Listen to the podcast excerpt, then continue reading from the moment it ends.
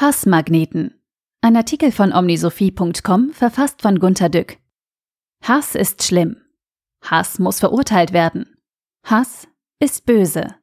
Hass vergiftet. Ich ducke mich schon vor der folgenden Beobachtung, von der ich hier einmal berichte. Viele Beiträge im Netz fordern Hass geradezu heraus. Erstaunlicherweise haben die allermeisten Politiker überhaupt keinen Sinn dafür, was wir beim Lesen ihrer Tweets auf Twitter fühlen. Es wird wohl so sein, dass sie Profi-Tweeter beschäftigen, die viel Geld bekommen, aber noch erstaunlicher überhaupt keine Ahnung zu haben scheinen, was man beim Lesen ihrer Tweets fühlt. Nun habe ich schon zweimal das Wort fühlt verwendet. Das ist Absicht. Und ich muss es wohl noch inflationärer benutzen. Hass kommt aus negativen Gefühlen. Beispiel als sich Manuela Schwesig wegen der Sachlage um Putin, Nord Stream, schrillen Rücktrittsforderungen ausgesetzt sah, sah man sie mit glücklicher Miene auf einem Twitter-Foto mit einem riesigen Erdbeergeburtstagskuchen. Selbst gebacken von einem ihrer Minister.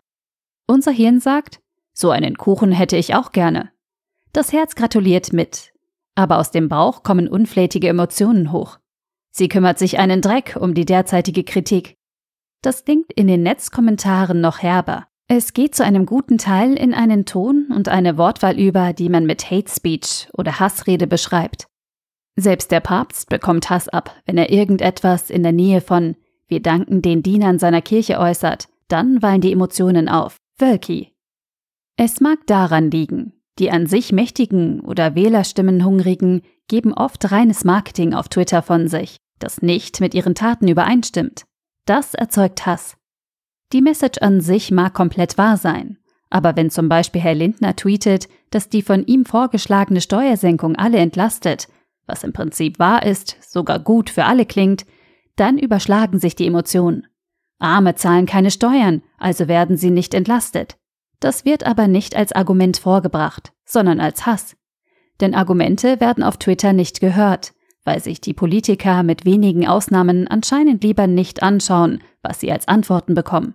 Frau Esken antwortet selbst, eine Ausnahme. Neulich habe ich mir unter einer sachrichtigen Feststellung von Herrn Lindner über 100 Kommentare angesehen. Es gab fast nur Vernichtungskritik. Dasselbe bei Olaf Scholz. Er tweetete, oder ließ es tun, dass man sich an einen düsteren Tag vor 30 Jahren erinnern solle. Das war richtig, aber er handelte sich zig Kommentare der Art ein, du erinnerst dich tatsächlich an etwas, was so lange zurückliegt? Sein Schweigen zur Cum-Ex-Affäre lässt grüßen. Wenn sich ein Mächtiger der Kritik an ihm nicht stellen will, soll er lieber gar nichts tweeten. Denn die Leute, die ihm das übel nehmen, kommentieren mit Hass, egal was es ist. Jedes Wort der Kirche zu Jesus kommt in den falschen Hals, solange die katholische Lage in Köln, Trier und anderswo nicht geklärt wird. Der Papst schloss neulich die Ukraine in sein Gebet ein. Einfach so, aber ohne weiteren Kontext. Gegen das Gebet ist nichts zu sagen.